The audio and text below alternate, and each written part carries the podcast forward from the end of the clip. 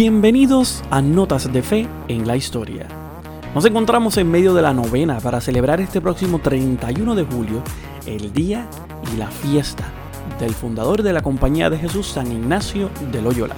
Y como sabemos, los jesuitas se encuentran este año celebrando los 500 años de la conversión de San Ignacio. Pero ¿sabías que hace más de 200 años la Compañía de Jesús fue suprimida a nivel mundial? Hoy te contamos parte de esta historia. La Compañía de Jesús es la orden religiosa masculina católica con mayor número de miembros, seguida de los salesianos y los franciscanos. El país con mayor número de jesuitas actualmente es la India, más de 4.000, seguidos de Estados Unidos y España.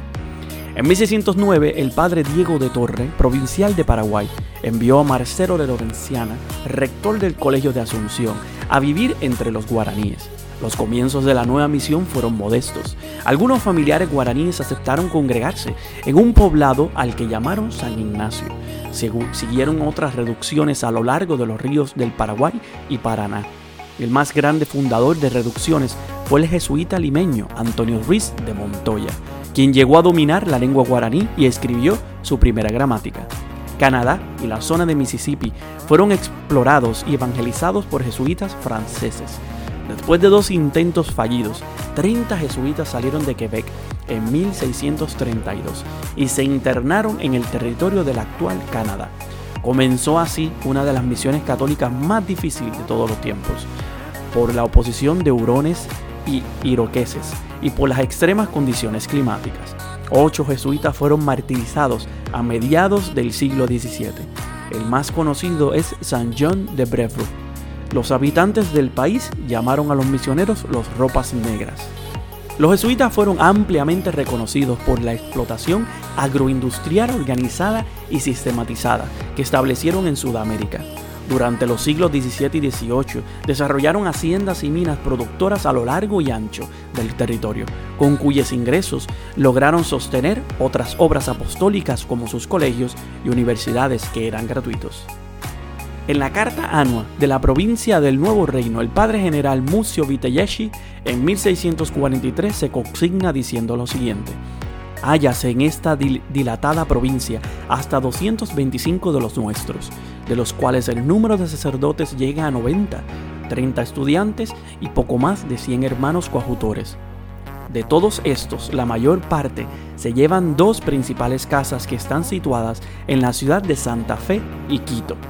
Hay en la provincia ocho colegios, una casa de probación con seis las residencias y doctrinas a que se asisten padres sacerdotes hecho curas de almas, catequizando a los indios, formando su rudeza, administrándole los divinos y santos sacramentos y sufriendo con invencible paciencia mil necesidades por llevar sus almas a los cielos.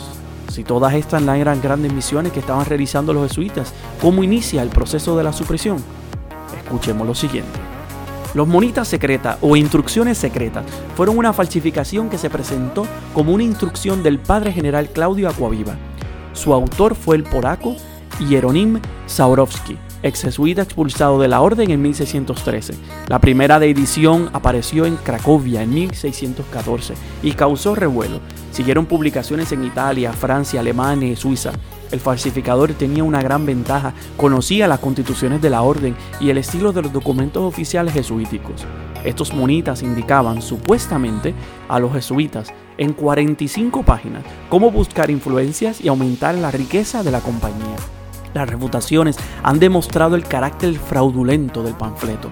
No obstante, su publicación dio una poderosa arma a los enemigos de la compañía de Jesús, sobre todo a partir de la ilustración. Durante el siglo de las luces, la compañía de Jesús se encontró bajo el fuego de diversas fuerzas hostiles. Los filósofos ilustrados, las cortes borbónicas, Portugal fue el primer país en perseguirla, pues la acusaba de haber creado una república autónoma en el Paraguay. El ministro Carvalho convenció al rey de que la orden era una amenaza a su poder y la expulsión de la Compañía de Jesús de Portugal y sus colonias se verificó en 1759 siguió la disolución de la orden en Francia y sus colonias en 1763. En 1759, 1900 jesuitas fueron arrancados de India, África, Brasil y Portugal. Los incidentes en el Paraguay, donde los guaraníes se opusieron a las transferencias de siete reducciones a soberanías portuguesas, medida contemplada en el Tratado de Límites de Madrid de 1750, convenció al primer ministro del rey, Carvalho, a acabar con los jesuitas. Lisboa preparó un reporte pseudooficial sobre la República de los Jesuitas en el Paraguay, un estado dentro del estado. La leyenda se convirtió en un medio utilizado en Portugal y España para justificar la expulsión de la orden. Sin embargo, el embargo de las casas y de los archivos jesuíticos en Europa y América no revelaría nada de las fabulosas riquezas. La tormenta antijesuítica pasó a Francia. El padre superior de las Islas Martinica, quien había incursionado en rigurosas actividades mercantiles, quebró. La opinión pública y la banca acusaron a la orden entera. El Parlamento de París exigió pagar los prejuicios y condenó a las llamas las obras de los teólogos jesuitas más eminentes. Luis XV ofreció salvar a la compañía en Francia si ésta se reorganizaba de acuerdo al juicio del Parlamento. El Papa Clemente XIII respondió que los jesuitas sean lo que son o que no sean. Finalmente, en noviembre del 1763, la Compañía de Jesús en Francia, con 3.000 miembros, fue disuelta ante la ley. Después de la disolución de la compañía en Francia, la burocracia absolutista del Reino de España preparaba minuciosamente una análoga medida.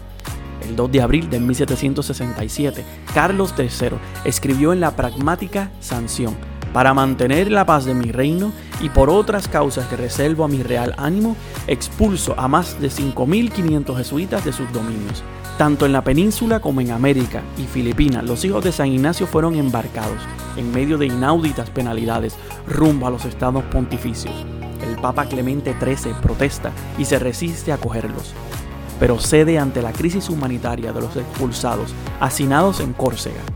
Los jesuitas americanos se establecieron según su provincia en diversas ciudades del centro de Italia, Rávena, Bolonia, Faenza, Rimini. En 1767, la Compañía de Jesús fue expulsada de España, acusada de instigar el motín de Esquilache. Además, se le acusó de servir a la curia romana de detrimento de las prerrogativas regias, de defender la teoría del regicidio, de defender el laicismo en sus colegios y universidades. Los jesuitas salieron a las 12 en punto de la noche del día señalado por la Real Pragmática de Carlos III. Fueron expulsados de sus residencias y colegios y apenas tuvieron tiempo para inventariar sus bienes. Solo se les permitió salir con algunos efectos de uso personal. Las provincias jesuíticas, aunque desterradas, se mantuvieron cohesionadas y organizadas durante el largo viaje y el exilio en los estados pontificios. Privadas de admitir novicios, era inevitable su agonía. La supresión rompió los lazos entre aquellos religiosos, pero se produjo un fenómeno, en parte por el ocio forzoso al que se vieron sometidos hombres acostumbrados a la acción intelectual o misionera, bien para justificar la pensión que recibían de la corona o simplemente por añoranza de su tierra, se entregaron a un fecundo trabajo intelectual. Varios autores han señalado que en medio de ciertos escándalos que sacudieron a las órdenes mendicantes coloniales, la compañía había mantenido incólume su disciplina y buen gobierno. La expulsión de 1767 fue deplorada por amplios sectores un aura de martirio rodeó a los jesuitas peninsulares y criollos que partieron al destierro y terminaron en sus días en los estados pontificios.